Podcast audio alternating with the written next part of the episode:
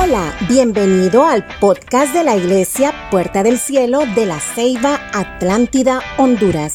Este mensaje ha sido inspirado por el Espíritu Santo como un aliento del cielo para ti, creyendo que lo mejor está por venir. Y hoy vamos a estar hablando de un personaje de la palabra de Dios que cuando lo estábamos leyendo hay un libro de él. Y hoy aprenderemos de Edras que qué hizo Edras para levantarse pese a muchos obstáculos que él vivió en su vida. Y yo le voy a pedir por favor que abra su Biblia en el libro de Edras 7 y vamos a estar estudiando varias cosas ahí. Y yo quiero que usted preste atención a lo que Dios le quiere decir a su vida. Y la palabra de Dios la leemos en el nombre del Padre, del Hijo y de nuestro amado Espíritu Santo y a su letra dice así. Yo uso una distinta versión para que usted me entienda mejor. Dice, pasadas estas cosas en el reinado de Artajerjes, rey de Persia, Edras era descendiente directo de la línea de Aarón, que era conocido como el primer sacerdote subió de Babilonia, era escriba diligente en la ley de Moisés que Jehová Dios de Israel le había dado y le había concedido el rey todo lo que pidió, porque la mano de Jehová, su Dios, estaba sobre Edras. Un rey había concedido todo lo que había pedido Edras, porque la mano de Jehová, su Dios, estaba con Él.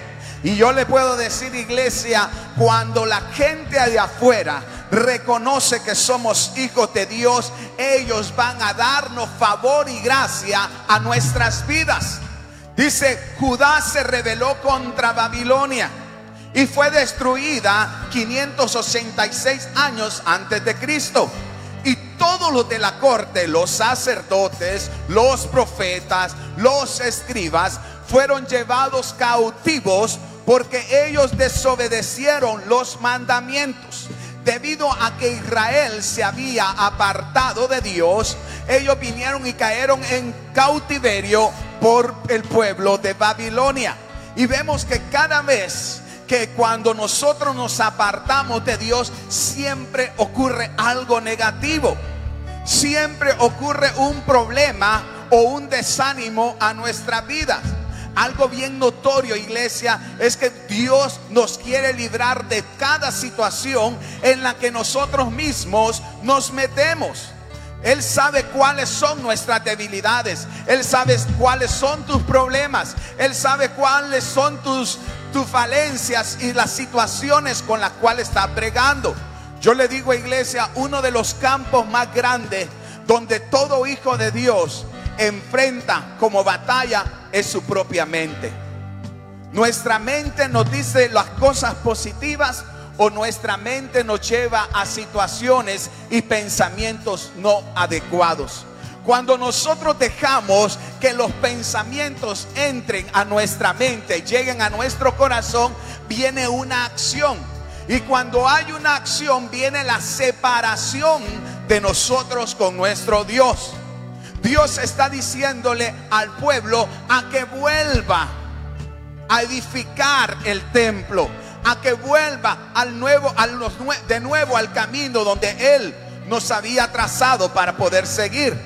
Y en este punto podemos ver que el templo de Israel se había destruido y habían pasado más de 70 años y no habían vuelto el pueblo de Israel a donde estaba el templo. Y ellos se sentían tristes. Y siempre cuando hay una angustia en nuestras vidas y clamamos a Dios, Dios responde. Y hay veces cuando Dios no responde es porque Él tiene un propósito en todo lo que estamos pasando.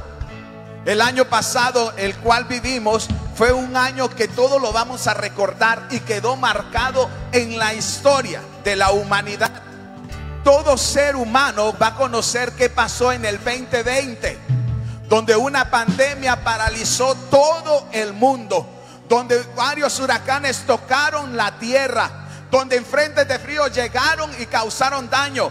Pero algo que la gente va a tener bien claro, que en el 2020 la mano de Jehová tu Dios estuvo contigo y que no se acortó para poderte bendecir, para poder ensanchar, para poder proveer, para poderte sanar, para poderte liberar de cada una de las cosas que nosotros hemos pasado. Así que yo le digo, iglesia, no tema. Lo que viene en este 2021 va a ser grande. Y hemos dicho que vamos con todo.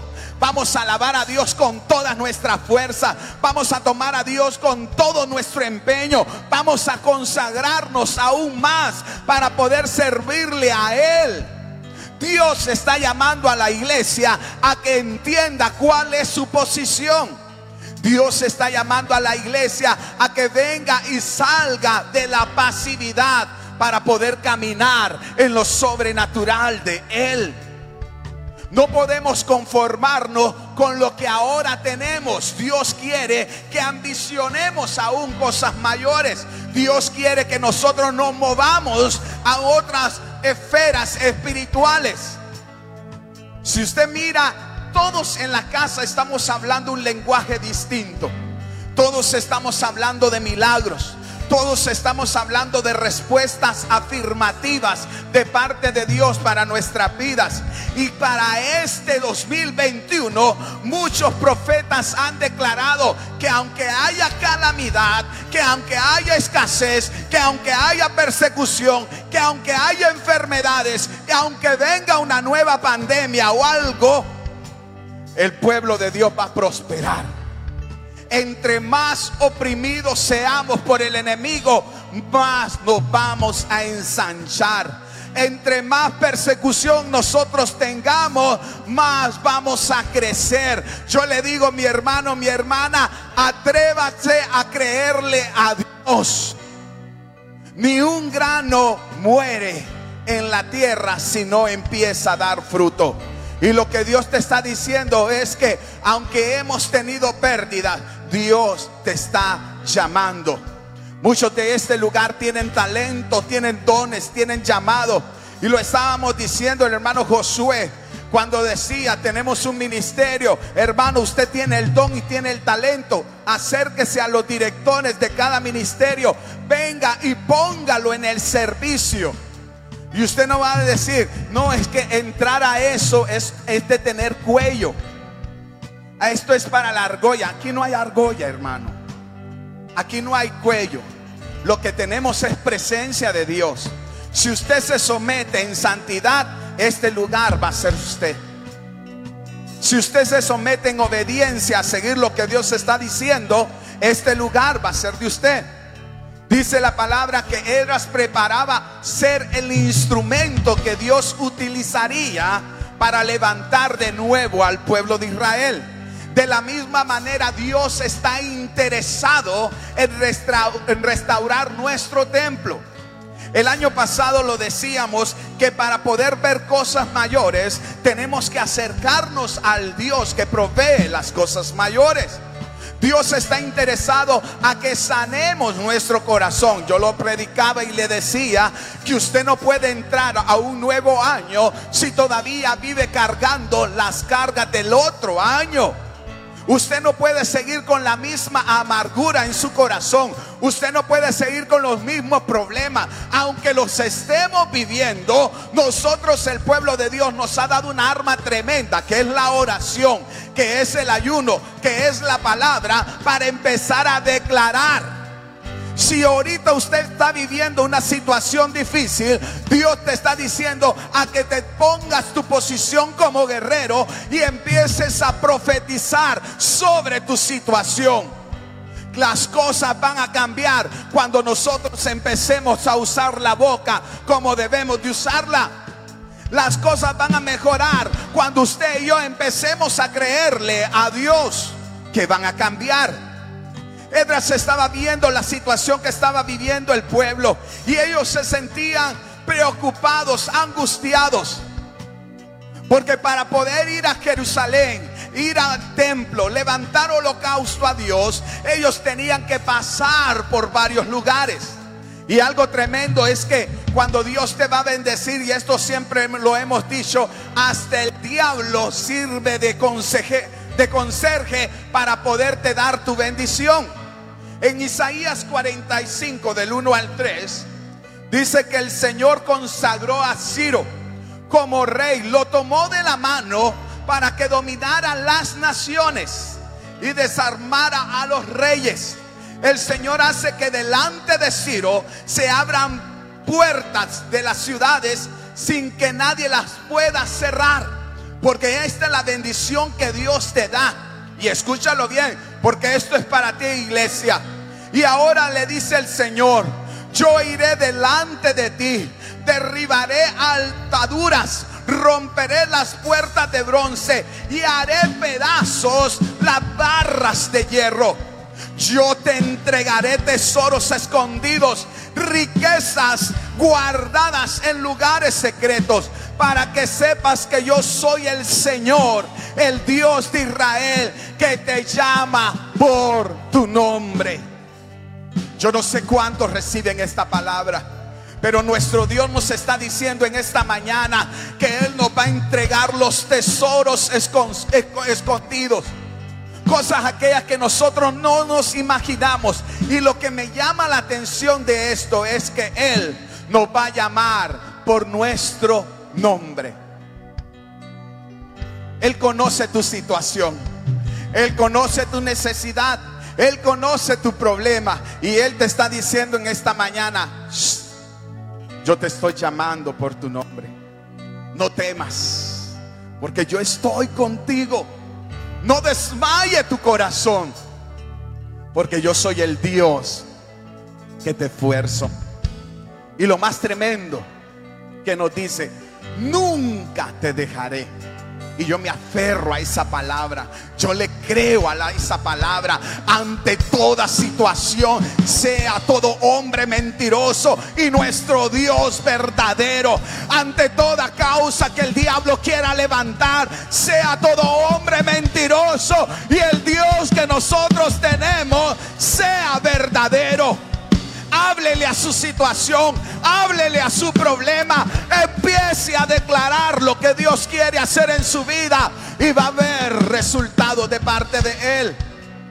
Pero Dios está interesado que restaures tu templo. Dios está interesado que vengas a Él. Que le digas a Él con corazón sincero. Yo le voy a decir, cuando usted ora, si es que lo hace, debe venir no con palabras rebuscadas.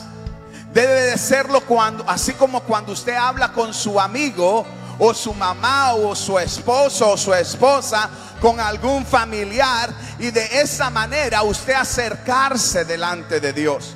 Yo le digo a Dios cuando hay algo que ya no puedo, Señor, estoy reventado. Ayúdame. Señor, las cargas son muy fuertes. Me preocupa.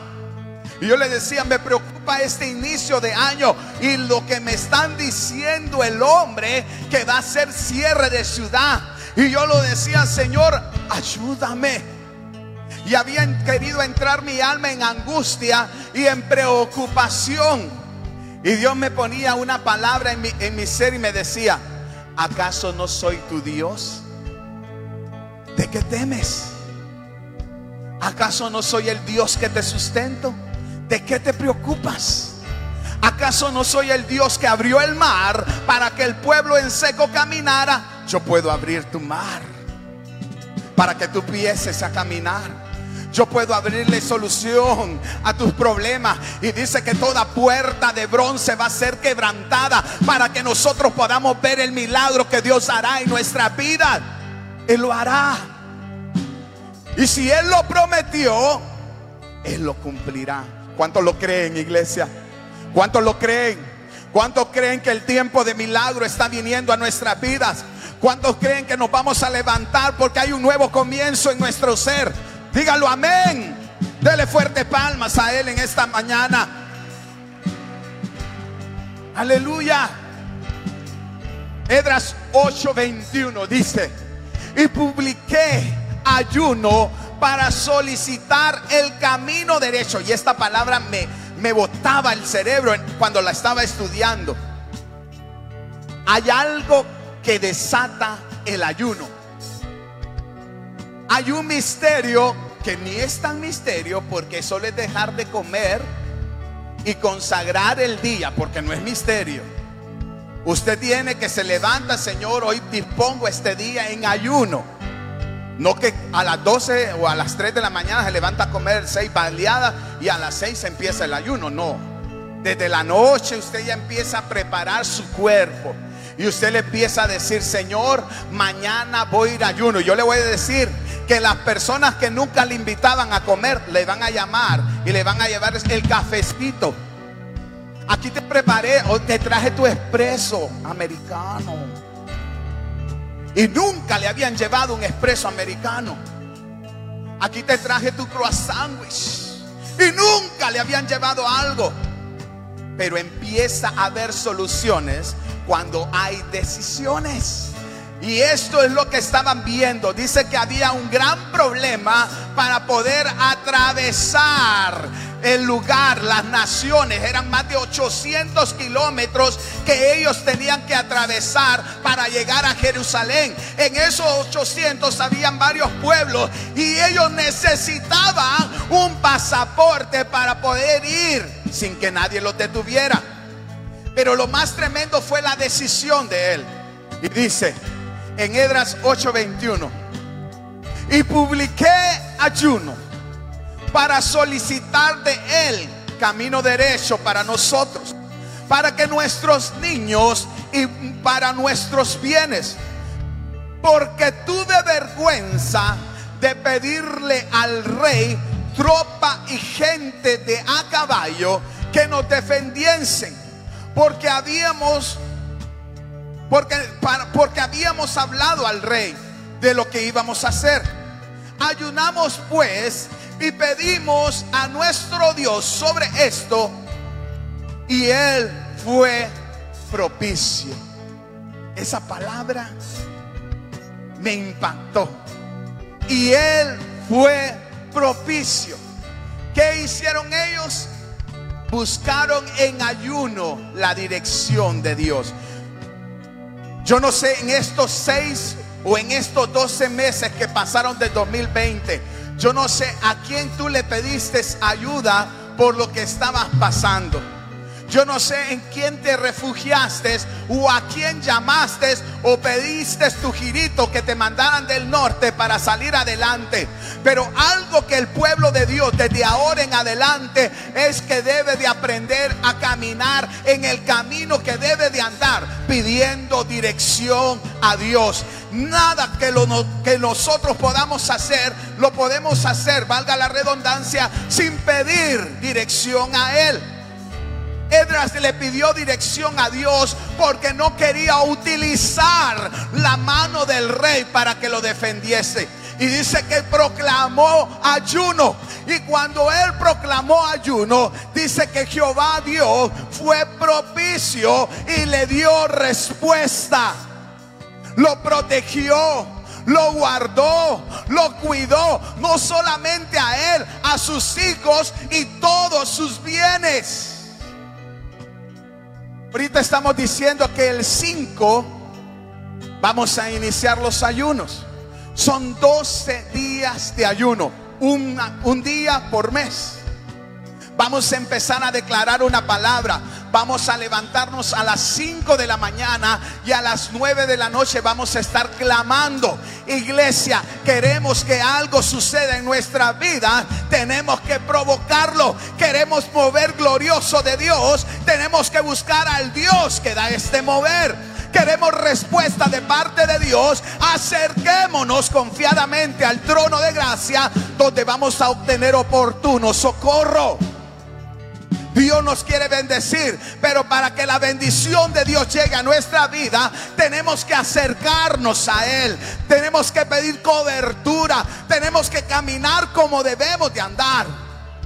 Y algo que dice la palabra, por muy torpe que seamos, no nos vamos a extraviar del camino donde Dios nos ha trazado. Por muy torpes, por muy lentos. Dios nos va a decir, si te estás torciendo, vuelve la línea. Mira la línea, sigue la luz. Pero no para que se vaya, ¿verdad? Sigue la luz. Mira la línea.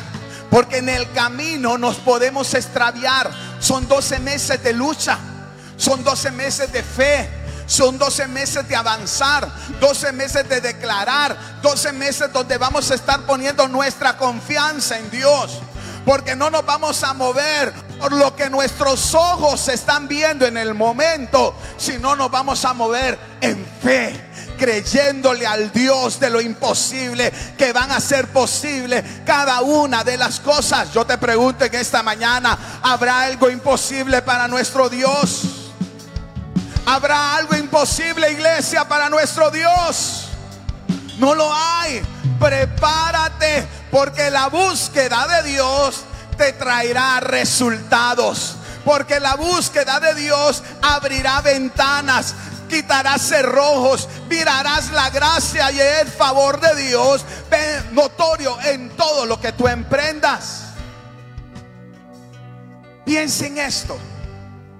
Muchos buscan el favor del Señor, pero no están listos para meterse en ayuno, para recibir la autoridad. Buscan más la sanidad que al Dios sanador. Buscan más la prosperidad que al Dios que te prospera. Buscan más la unción que al Dios que te unge. Yo te pregunto en esta mañana, ¿a quién tú estás buscando? ¿A quién estás buscando, iglesia? ¿De qué te estás acercando? ¿Por qué lo estás buscando a Él? ¿Por qué has tomado la decisión de seguir a Jesús? Mucha gente dice, cuando yo acepto a Jesús mis problemas se acaban. Mentira. Más problemas tienes porque somos probados en nuestra fe y nuestra confianza. Somos procesados para poder madurar y que nuestra fe crezca. Ese es el proceso. Pero cuando hay dificultades, la diferencia de no tenerlo a Él de nuestro lado es que es cuando no lo tenemos, nos ahogamos, nos deprimimos, nos angustiamos, se nos cae el pelo, no puede dormir, qué sé yo, cualquier situación. Pero cuando tenemos a Dios de nuestro lado, podemos estar quietos y tranquilos. Yo siempre lo he dicho, si te van a cortar la luz, usa candelas. Haz una noche romántica. Si el médico te dio un diagnóstico negativo, agárralo. Y háblale al diagnóstico y dígale, mentira del diablo. El Dios que yo tengo es un Dios sanador. El Dios que yo tengo es el Dios que me libera. El Dios que yo tengo. Y aunque el médico te diga, ah, pero si tú no haces estas cosas, pero si tú no bebes la medicina, te vas a morir. Tú te vas a morir cuando Dios diga antes de tiempo no te vas a morir. Yo le voy a contar un testimonio. Yo tengo mi tercer hermano mayor. Se llama Marlo.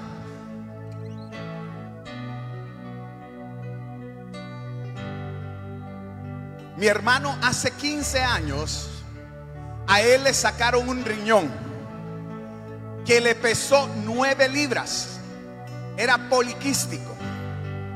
Cuando a él se lo sacaron fue en el mismo tiempo que mi esposa estaba dando a luz a mi hija mía. Cuando e, estaban en distintos lugares, mi esposa en el quirófano dando a luz y mi hermano también dando a luz un riñón. Y estábamos ahí y el médico le decía, mire señores, él va a morir. Porque en el proceso que se le creció el riñón, le agarró la vena aorta y la tenía enrollada en uno de los riñones. Y él no va a poder vivir. Sacaron el riñón, hermanos. La vena le quedó torcida y sigue en vida. Lo más tremendo es que no solamente eso sucedió, como había crecido tanto el riñón, el otro riñón que le quedaba le agarró quistes y solo le funcionaba el 20% de su función. Los médicos le dijeron, prepare todo, arregle todo y viva una calidad de vida. Disfrútela, porque no va a ser mucha. El médico le daba una cantidad de tiempo.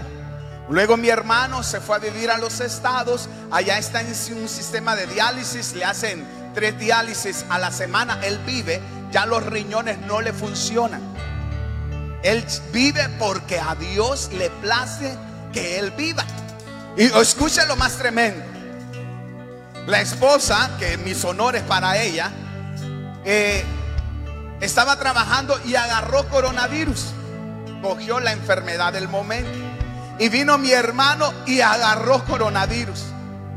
Cuando nos dimos cuenta, mi mamá empezó a hablarle y le empezó a decir, Marlon, ¿cómo te sentís? Mi hermano es fresco, hermano. Mamá, si tengo que morir, voy a morir. Ya el médico me dijo que tanto tiempo yo iba a tener de vida y han pasado 15 años ante el diagnóstico que el médico me dio. 15 años. Entonces dice, si está en los planes con este coronavirus, yo me voy y me voy tranquilo. Lo más tremendo, hermano, que el coronavirus no se lo llevó. Ahí sigue vivo mi hermano. Oigan, con enfermedades de riñones, presión alta, azúcar, todos los males, porque eso te afecta a todo el sistema. Iglesia, yo le pregunto en esta mañana, ¿habrá algo imposible para Dios? No lo hay. No tema, no desmaye, no abandone su fe. Y usted me dirá, ¿y por qué lo hace con él y no lo hizo con mi papá o mi hermano o mi ser querido? No conozco los designios de Dios. Dios tiene un plan en cada uno de nosotros. Y cuando Él nos llame a su presencia, vamos a ir. Mientras tanto, usted no tema, porque muchos de nosotros tenemos temor de lo que nos puede venir o suceder. Y yo le voy a decir, lo que usted teme, eso recibe. Así que despójese de todo temor y avance, levántese, créale a Dios. Porque Dios quiere hacer obras. Dios quiere maravillarse. Dios quiere mostrarse. Pero lo va a empezar a hacer cuando nosotros le creamos a Él. La cobertura de Dios está en cada uno de nosotros. Y algo que yo me gozo y cuando lo leemos en la palabra de Dios en el Salmo 91. Y usted lo sabe. Todo lo hemos aprendido. Usted lo recita. Y hasta tenemos la Biblia hay veces abierta en ese salmo y la tenemos como amuleto. Y no me digan que no. Hay veces tenemos o el 91 o el 23. Jehová es mi pastor, cualquiera de las dos. Pero dice la palabra de Dios en el versículo que usted sabe, el que habita al abrigo del Altísimo Óigalo bien, morará. Morará. Diga, morará. Bajo la sombra del omnipotente. Él te librará del lazo del cazador, de la peste destructora. Con sus plumas te cubrirá y debajo de tus alas estarás seguro. Estarás seguro. Así que no tema, porque usted habita en el abrigo del Altísimo. ¿Cuántos habitamos ahí? Levante su mano, dígalo, yo habito en ese abrigo. Él es mi Padre. Él me cubre con sus alas. El diablo me ha querido matar. El diablo me ha querido desanimar. El diablo ha querido separar mi familia. El diablo ha querido robarme mi bendición. Pero el que habita en el abrigo del Altísimo morará bajo la sombra del Omnipotente. Diré yo a Jehová, esperanza mía.